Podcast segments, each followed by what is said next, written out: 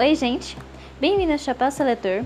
Meu nome é Nicole Ferreira e eu estou lendo para vocês o livro Harry Potter e a Câmara Secreta. Estamos no capítulo 6, chamado Gilderoy Lockhart. Espero que gostem. No dia seguinte, porém, Harry mal conseguia sorrir. As coisas começaram a rolar morro abaixo desde o café da manhã no, no salão principal.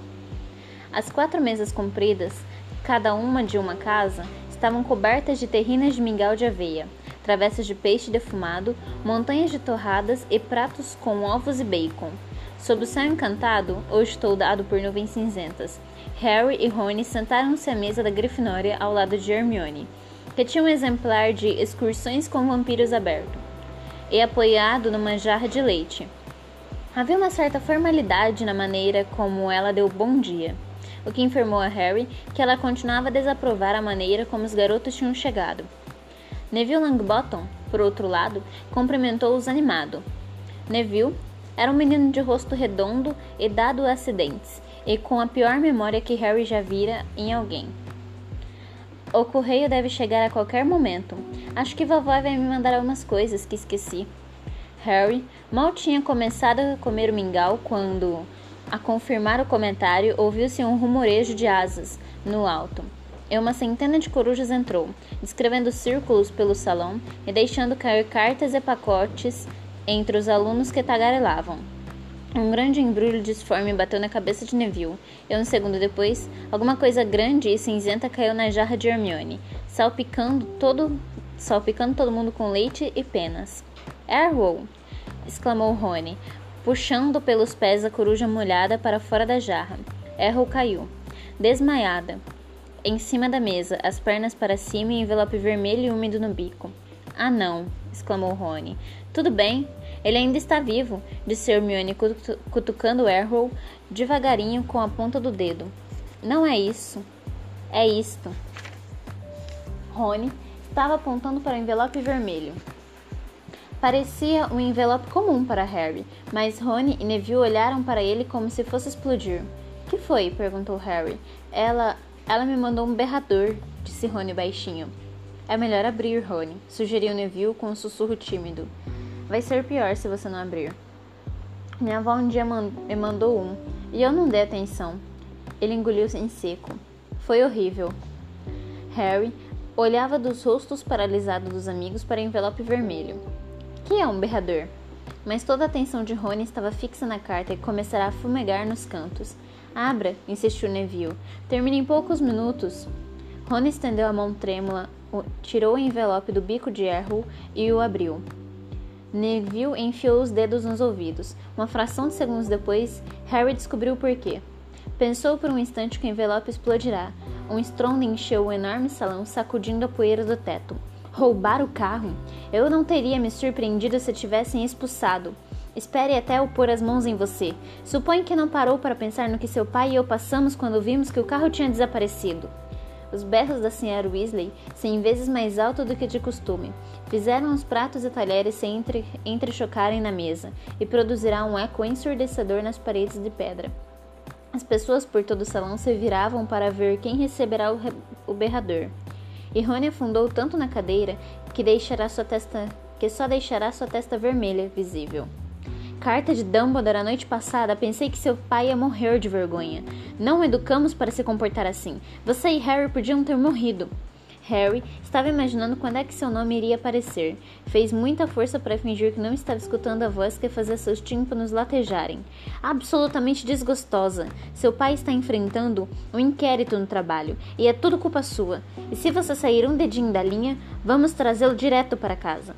Seguiu-se um silêncio e chegou a ecoar. O envelope vermelho que cairá das mãos de Rony pegou fogo e encrespou-se. Harry e Rony ficaram aturdidos, como se uma onda gigantesca tivesse acabado de passar por cima deles. Algumas pessoas riram, e, ao pouco, e aos poucos a barbúrdia da conversa recomeçou. Hermione fechou excursões com vampiros e olhou para o cocuruto da cabeça de Rony.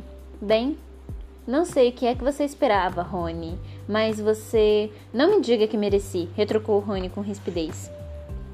Harry empurrou o prato de mingau. Suas entranhas queimavam de remorso. O Sr. Weasley estava enfrentando um inquérito no trabalho, depois de tudo que o Sr. e a Sra. Weasley tinham feito por ele durante o verão. Mas não teve muito tempo para pensar nisso.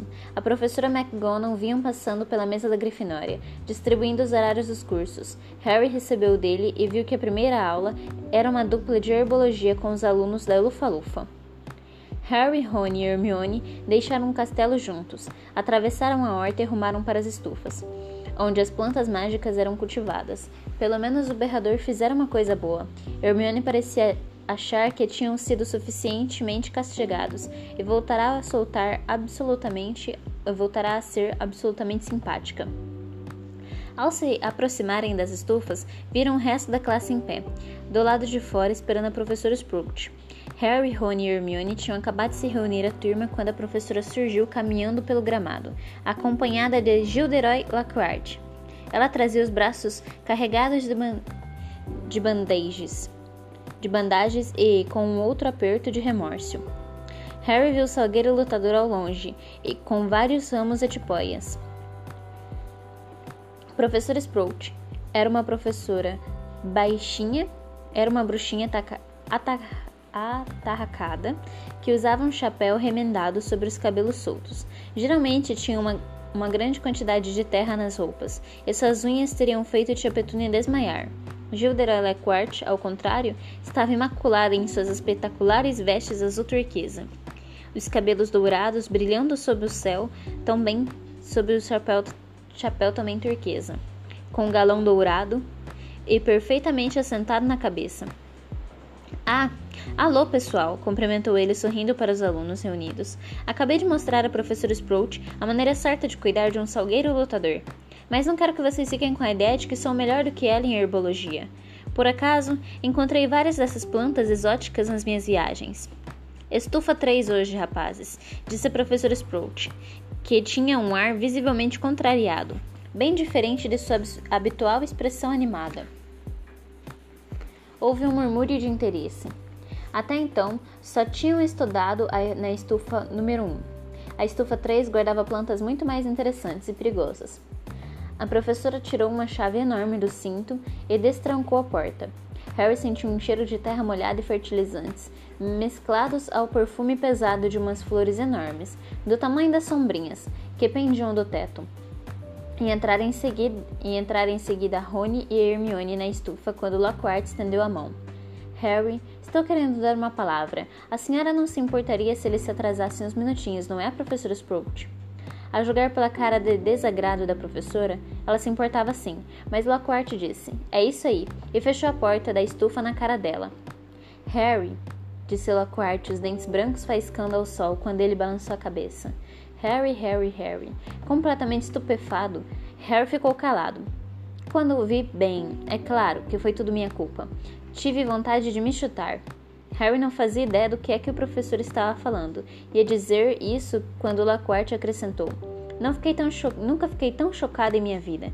Chegar a Hogwarts num carro voador? Bem, é claro, entendi na mesma hora por que você fez isso. Estava na cara, Harry. Harry, Harry. Era incrível como é que ele conseguia mostrar cada um daqueles dentes brilhantes até quando não estava falando. Teve uma provinha de publicidade, não foi? Lockhart. Ficou mordido. Esteve na primeira página comigo e não pôde esperar para repetir o feito. Ah não, professor, sabe? Harry, Harry, disse Lockhart, segurando-o pelo ombro. Eu compreendo. É natural querer mais depois de provar uma, uma vez. E eu me culpo por ter lhe dado a oportunidade, porque a coisa não podia deixar de lhe subir a cabeça. Mas olha aqui, rapaz, você não pode começar a voar em carros para tentar chamar atenção para sua pessoa. É bom se acalmar, está bem? Tenho muito tempo para isso quando for mais velho. É, é, sei que está pensando. Tudo bem para ele, já um bruxo internacionalmente conhecido? Mas quando eu tinha 12 anos, era um João Ninguém como você é agora.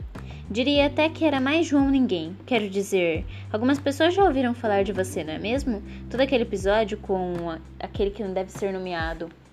Ele olhou para a cicatriz em forma de raio na testa de Harry. Eu sei, eu sei. Não é tão bom quanto ganhar o prêmio do sorriso mais atraente do, se do Semanário dos Bruxos cinco vezes seguidas, como eu. Mas é um começo, Harry. É um começo. Ele deu uma piscadela cordial a Harry e foi-se embora, a passos largos. Harry continuou aturdido por alguns segundos. Depois, lembrando-se de que devia estar na estufa, abriu a porta e entrou sem chamar atenção. A professora Sprout estava parada atrás de uma mesa de cavalete no centro da estufa. Havia uns 20 pares de abafadores de ouvidos de cores diferentes arrumados sobre a mesa. Quando Harry tomou seu lugar entre Rony e Hermione, a professora disse: Vamos reinvasar mandrágoras hoje. Agora, quem é que sabe me dizer as propriedades da? Da mandrágora? Ninguém se surpreendeu quando a mão de Hermione foi a primeira a se levantar. A mandrágora é um tônico reconstituinte muito forte, disse Hermione, parecendo como sempre que engolirá o livro-texto. É usada para trazer de volta as pessoas que foram transformadas ou foram enfeitiçadas no seu estado natural. Excelente! 10 pontos para a Grifinória, disse a professora Sprout. A mandrágora é parte essencial da maioria dos antídotos, mas é também perigosa. Quem sabe me dizer o porquê? A mão de Hermione errou por pouco os óculos de Harry quando ela levantou mais uma vez. O grito da mandrágora é fatal para quem o ouve, disse a garota prontamente. Exatamente, mais 10 pontos. Agora as mandrágoras que temos aqui ainda são muito novinhas. Ela apontou para uma fileira de tabuleiros fundos ao falar, e todos se aproximaram para ver melhor. Umas cem moitinhas repolhudas verde arroxeadas cresciam em fileiras nos tabuleiros. Não parecia ter nada mais de não parecia ter nada mais de para Harry, que não fazia a menor ideia do que Hermione quisera dizer com o grito da mandrágora. Agora, apanhe um par de abafadores de ouvidos, mandou, mandou a professora. Os alunos correram para a mesa para tentar apanhar um par que não fosse peludo nem cor-de-rosa. Quando eu mandar, vocês colocarem os abafadores, certifiquem-se de que suas orelhas foram completamente cobertas, disse ela. Quando for seguro remover os abafadores, eu, erguei, eu erguerei o polegar para vocês, certo? Coloquem os abafadores. Harry ajustou os abafadores no ouvido. Eles vedaram completamente o som. A professora Sprout colocou seu par peludo e cor-de-rosa nas orelhas. Enrolou as mangas das vestes, agarrou a moitia de mandrágoras com firmeza e puxou-a com força. Harry deixou escapar uma exclamação de surpresa que ninguém ouviu. Em vez de raízes, um bebezinho extremamente feio saiu da terra. As folhas cresciam diretamente de sua cabeça. Ele tinha a pele verde clara, verde clara malhada, e era visível que berrava plenos pulmões. A professora tirou um vaso de plantas grandes de sob a bancada e mergulhou nele a mandrágora, cobrindo-a com um composto escuro, escuro e úmido até ficarem apenas as folhas visíveis. Depois limpou as mãos, fez sinal com um polegar para os alunos e retirou os abafadores dos ouvidos. As nossas mandrágoras são apenas miudinhas, por isso seus gritos ainda não dão para matar, disse ela calmamente, como se não tivesse feito nada mais excitante do que regar uma begônia. Mas elas deixarão vocês inconscientes por várias horas. E, como tenho certeza de que nenhum de vocês quer perder o primeiro dia na escola, certifiquem-se de que os seus abafadores estão no lugar antes de começarem a trabalhar. Chamarei sua atenção quando estiver na hora da saída. Quatro para cada tabuleiro. Há um bom estoque de vasos aqui. O composto está nos sacos ali adiante. E tenham cuidado com aquela planta de tentáculos venenosos. Está criando dentes. Ela deu uma palmada energética em uma planta vermelha e espinhosa. Ao falar, fazendo-a recolher os longos tentáculos que avançavam sorrateiramente pelo seu ombro. Harry, Ron e Hermione dividiram um tabuleiro com um garoto de cabelos cacheados da Lufa-Lufa, que Harry conhecia de vista, mas com quem nunca falará. Justino Flint Fletcher apresentou-se animado, apertando a mão de Harry. Eu sei quem você é, claro, o famoso Harry Potter. E você, Hermione Granger, a sempre a primeira em tudo. Hermione deu um grande sorriso quando o garoto também apertou sua mão. E Rony Weasley, o carro voador era seu, não era? Rony não sorriu. O berrador obviamente continuava em seus pensamentos. Aquele Lockhart é o máximo, não acha? Disse Justino feliz, quando começaram a encher os vasos de plantas com, fertilizantes de, com fertilizante de bosta de dragão. Um cara super corajoso. Você já leu os livros dele? Eu teria morrido de medo se tivesse sido acuado em uma cabine telefônica por um lobisomem. Mas ele continuou na dele e zaz, simplesmente fantástico. Eu estava inscrito em Eton, sabe? Nem sei dizer como estou contente de, em vez disso, ter vindo para cá. Claro, minha mãe ficou um pouco desapontada, mas desde que a fiz ler os livros de Lockhart, achou, acho que começou a perceber como seria útil ter alguém formado, formado em magia na família. Depois disso, não houve muito o que conversar. Tinham tornado a colocar os abafadores e precisavam se concentrar nas mandrágoras. A professora Sprout fizera a tarefa parecer extremamente fácil, mas não era. As mandrágoras não gostavam de sair da terra, mas tampouco pareciam querer voltar para ela. Contorciam-se, chutavam, sacudiam os pequenos punhos afiados e, e arreganhavam os dentes. Harry gastou dez minutos inteiros tentando espremer uma planta particularmente gorda dentro de um vaso. Lá pelo fim da aula, Harry, como todos os outros, estava suado, dolorido e coberto de terra. Eles voltaram ao castelo para se lavar rapidamente. Então, os alunos da Grifinória correram para a aula de transfiguração. As aulas da professora McGonagall eram sempre trabalhosas, mas a de hoje estava particularmente difícil. Tudo que Harry aprenderá no ano anterior parece ter se esvaziado de sua cabeça durante o verão. Devia transformar um besouro em um botão, mas a única coisa que conseguiu foi forçar a besoura a fazer muito exercício, pois o inseto corria por toda a superfície da carteira para fugir de sua varinha. Rony estava enfrentando um problema muito pior.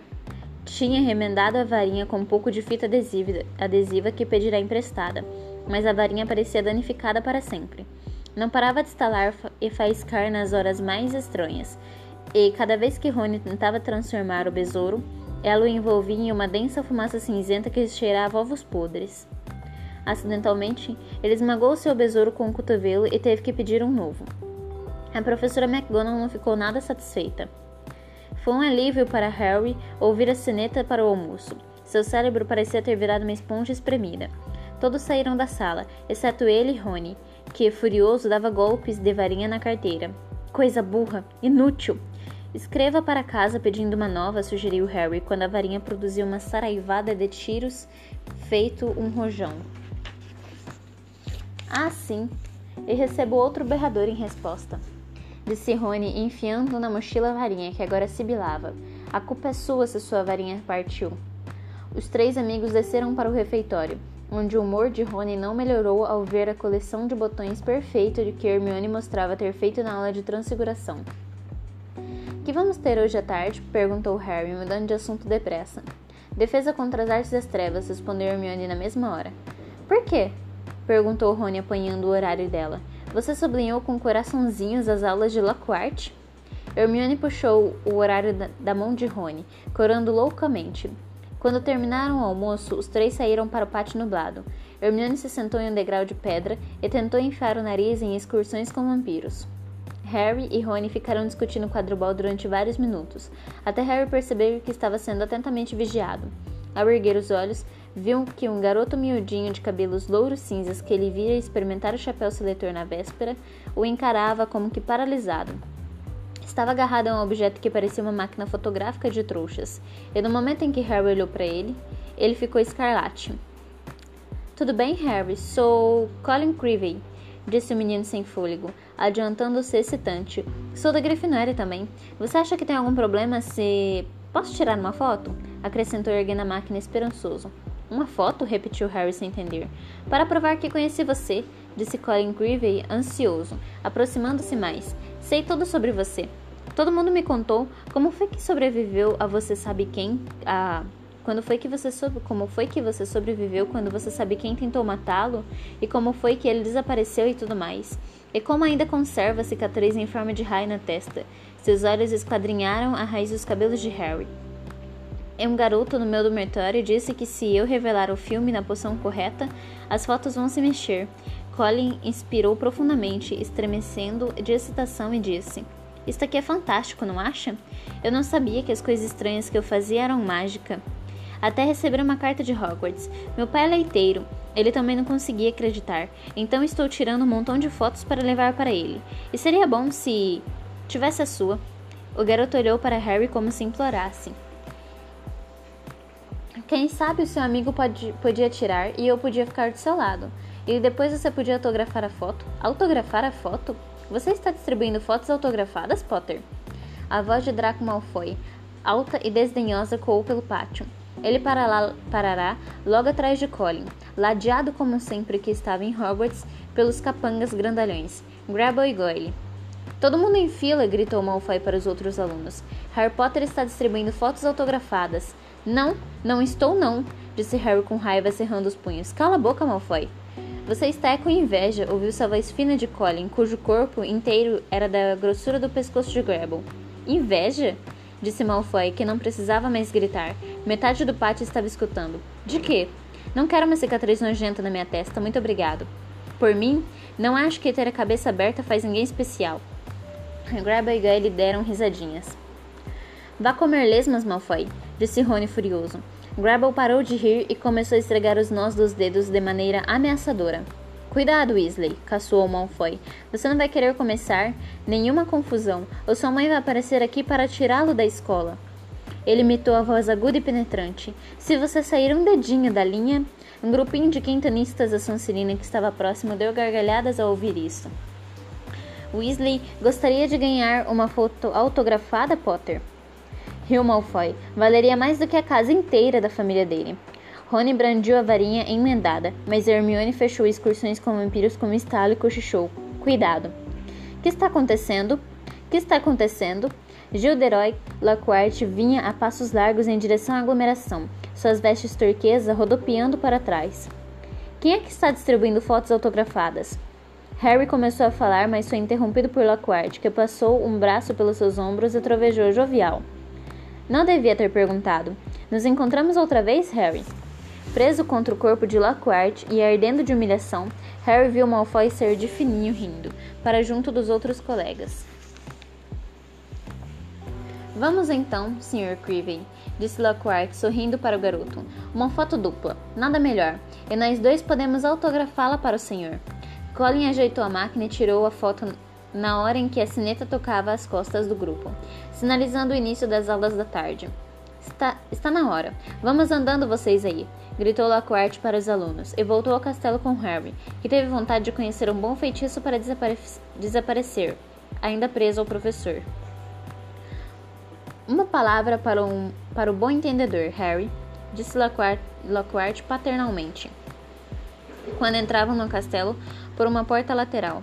Dei cobertura a você lá com o jovem Creevy. Se ele estivesse me fotografando também, os seus colegas não iriam pensar que você está se dando ares Surdo aos murmúrios hesitantes de Harry, Lockhart rebatou por um corredor ladeado por estudantes de olhos arregalados e subiu, e subiu uma escada. Devo dizer que distribuir fotos autografadas nessa altura de sua carreira não é sensato. Parece meio presunçoso, Harry. Para ser franco, haverá um dia em que, como eu, você vai precisar ter uma pilha de fotos à mão de quer que vá, mas ele deu uma risadinha. Acho que você ainda não chegou lá. Ao chegarem à sala de aula de Lockhart, ele finalmente soltou Harry. O garoto endireitou as vestes e se dirigiu a uma carteira bem no fundo da sala, onde se ocupou em empilhar os sete livros de Lockhart diante dele, de modo que pudesse evitar olhar para o autor em carne e osso. O resto da, da classe entrou fazendo barulho. Rony e Hermione se sentaram um de cada lado de Harry. Você podia ter fritado um ovo na cara, comentou Rony. É melhor rezar para Creevy não conhecer a Gina, ou os dois vão começar um fã-clube do Harry Potter. Cale a boca, disse Harry ríspido. A última coisa que precisava era que Lockhart ouvisse a frase fã-clube do Harry Potter. Quando a classe inteira se sentou, Lockhart pigarreou alto e fez-se silêncio. Ele esticou o braço e apanhou o exemplar de Viagens com Estragos, de Neville Longbottom, e ergueu para mostrar a própria foto na capa, piscando o olho. Eu, disse apontando a foto e piscando também. Gilderoy Lockhart, Ordem de Merlin, terceira classe, membro honorário da Liga de, da Liga de Defesa contra as Artes das Trevas e vencedor do primeiro sorriso mais atraente da revista Semanário dos Bruxos cinco vezes seguidas. Mas não falo disso. Não me livrei do espírito agorento de Bandon sorrindo para ela. Ficam esperando que sorrissem. Alguns poucos deram um sorrisinho amarelo. Vejo que todos compraram a coleção completa dos meus livros. Muito bem. Pensei em começarmos hoje com um pequeno teste. Nada para se preocuparem, só quero verificar se vocês leram os livros com, aten com atenção. O quanto assimilaram.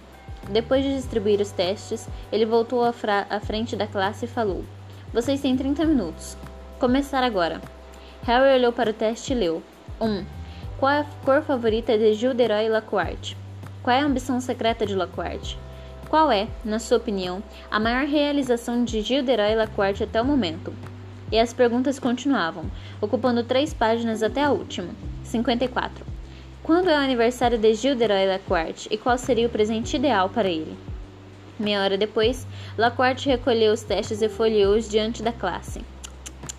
Quase ninguém se lembrou que a minha cor favorita é lilás. Digo isto no Digo isto no 1 um com o Iete, um ano com o Iete. E alguns de vocês precisam ler Passeios com Lobisomens, com mais atenção. Afirmo claramente no capítulo 12 que o presente de aniversário ideal para mim seria a harmonia entre os povos mágicos e não mágicos. Embora não recuse um garrafão de velho whisky de fogo de Ogden. Ele deu uma piscadela travessa para os alunos. Rony fitava Lockhart com uma expressão de incredulidade no rosto. Simas Finnegan e Dino Thomas, que estavam sentados à frente, sacudiram-se de risos silenciosos. Hermione, por outro lado, escutava embevecida e atenta e se assustou quando ouviu mencionar seu nome. Mas a senhorita Hermione Granger sabia que a minha ambição secreta era livrar o mundo do mal e comercializar a minha própria linha de poções para cabelos. Boa menina. Na realidade, ele virou o teste. Ela acertou tudo. Onde está a senhorita Hermione Granger? Hermione, Hermione levantou a mão trêmula. Excelente, disse, disse o sorridente Lockhart. Excelente mesmo. Dez pontos para a Grifinória. E agora, ao trabalho. Virou-se para a mesa e depositou nela uma grande gaiola aberta. Agora, fiquem prevenidos. É meu dever ensiná-los a se defender contra a pior criatura que se conhece no mundo da magia. Vocês podem estar diante dos seus maiores medos aqui na sala. Saibam que nenhum mal vai, vai lhes acontecer enquanto estiver aqui. Só peço que fiquem calmos. Sem querer, Harry se curvou para um lado da pilha de livros que erguerá para dar uma olhada melhor na gaiola. Lockhart colocou a mão na cobertura. Dino e Simas pararam de rir agora. Neville se afundou em sua carteira na primeira fila. Peço que não gritem, recomendou Lockhart em voz baixa. Pode provocá-los. E a classe inteira prendeu a respiração. Lockhart puxou a cobertura com um gesto largo. Sim, senhores, disse teatralmente. Diabretes da Cornualha recém-capturados. Simas Finnegan não conseguiu se controlar. Deixou escapar uma risada pelo nariz que nem mesmo Lockhart poderia confundir com um grito de terror. Que foi? Ele sorriu para Simas. Bem, eles não são. Não são muito perigosos, são? Engasgou-se Simas. Não tenha tanta certeza assim, disse Lockhart, sacudindo um dedo aborrecido para cima. Esses bandidinhos podem ser diabolicamente astutos. Os diabretes eram azul elétrico e tinham uns 20 centímetros de altura, os rostos finos e as vozes tão agudas que pareciam um bando de periquitos fazendo algazarra. No instante em que a, co a cobertura foi retirada, eles começaram a falar e voar de maneira rápida e excitada, a sacudir as grades e fazer caras esquisitas para as pessoas mais próximas. Certo, então, disse Lockhart em voz alta. Vamos ver o que vocês acham deles. E abriu a gaiola. Foi um pandemônio. Os diabretes dispararam em todas as direções como foguetes. Dois deles agarraram Neville pelas orelhas e o ergueram no ar. Vários outros voaram direto pelas janelas, fazendo cair uma chuva de estardalhaços, estilhaços de vidro no canteiro. Os demais se, puder, se puseram a destruir a sala de aula com mais eficiência do que um rinoceronte desembestado. Agarraram tinteiros e salpicaram a sala de tinta. Picaram livros e papéis, arrancaram quadros das paredes, viraram a cesta de lixo, pegaram as mochilas e livros e os atiraram contra as vidraças quebradas. Em poucos minutos, metade da classe estava abrigada embaixo das carteiras, e Neville pendurado no teto pelo lustre de ferro. Vamos, vamos! Reúnam eles, reúnam eles, são apenas diabretes! gritou Lockhart. Ele enrolou as mangas, brandiu a varinha e berrou. Pemparxing pestonerome. As palavras não produziam efeito algum. Um dos diabretes se apoderou da varinha e atirou-a também pela janela. Lockhart engoliu seco e mergulhou embaixo da mesa, escapando por pouco de ser esmagado por Neville, que despencou um segundo depois quando o lustre cedeu. A sineta tocou e todos desembestaram-se para a saída. Na calma relativa que se seguiu, Lockhart levantou-se, virou para Harry, Rony e Hermione, que estavam quase à porta, e disse: Bem, Vou pedir a vocês que enfiem rapidamente os restantes de volta na gaiola. E passando pelos três, fechou a porta depressa. Dá para acreditar? rugiu Rony quando os, os dois, uns, do, um dos diabretes restantes lhe deu uma dolorosa mordida na orelha. Ele só quer nos dar uma experiência direta, disse Hermione, imobilizando dois diabretes ao mesmo tempo com um, fei um inventivo feitiço congelante, e enfiou-os de, de volta na gaiola. Direta? disse Harry, que estava tentando agarrar um diabrete que dançava fora do seu alcance, dando-lhe a língua. Mione, ele não tinha a menor ideia do que estava fazendo. Bobagem. Você leu os livros dele. Vê só todas as coisas incríveis que ele fez. Que ele disse que fez, murmurou Rony. Este foi o capítulo 6. A gente se vê no capítulo 7 chamado Sangue Ruim e Vozes Invisíveis. Até breve.